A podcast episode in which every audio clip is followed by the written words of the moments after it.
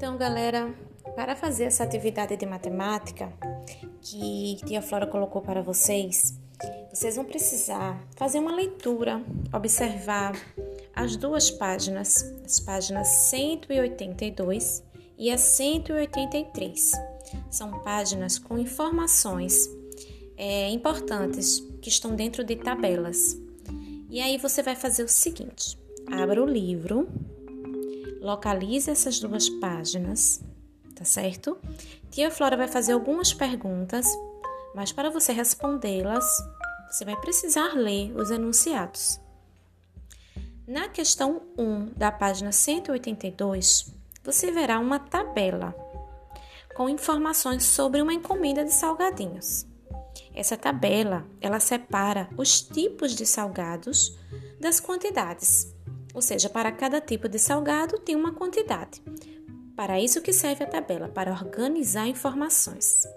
E sobre essa tabela tem quatro perguntas que quer saber algumas coisas sobre essas informações. Você vai ler os nomes de cada tipo de salgadinho e abaixo você vai observar as quantidades de cada tipo de salgadinho e vai conseguir responder as quatro perguntas sobre isso. Na questão 2, já tem outra tabela com assunto diferente, um tema diferente. Qual será o tema dessa segunda tabela? Você vai ver que essa tabela apresenta dados sobre a quantidade de crianças que tomaram vacina para cada dia da semana. Ou seja, nessa tabela organiza informações de uma semana inteira. Sobre o quê? Sobre vacinas e a quantidade de crianças. E logo abaixo dessa tabela também tem uma pergunta sobre ela. Leia atentamente a pergunta e descubra o que você precisa buscar na tabela. Agora na questão 3. Na questão 3 apresenta um outro tipo é, de gráfico agora. Você lembra o nome desse tipo de gráfico? Olhe com atenção essas colunas, cada uma num tamanho diferente. O que significa isso? Bem, esse gráfico de colunas representa a quantidade de frutas.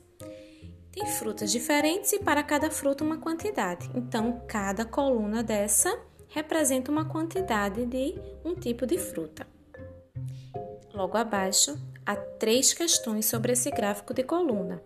Leia cada uma e procure a resposta no gráfico. Você só vai conseguir observando esse gráfico de colunas, hein?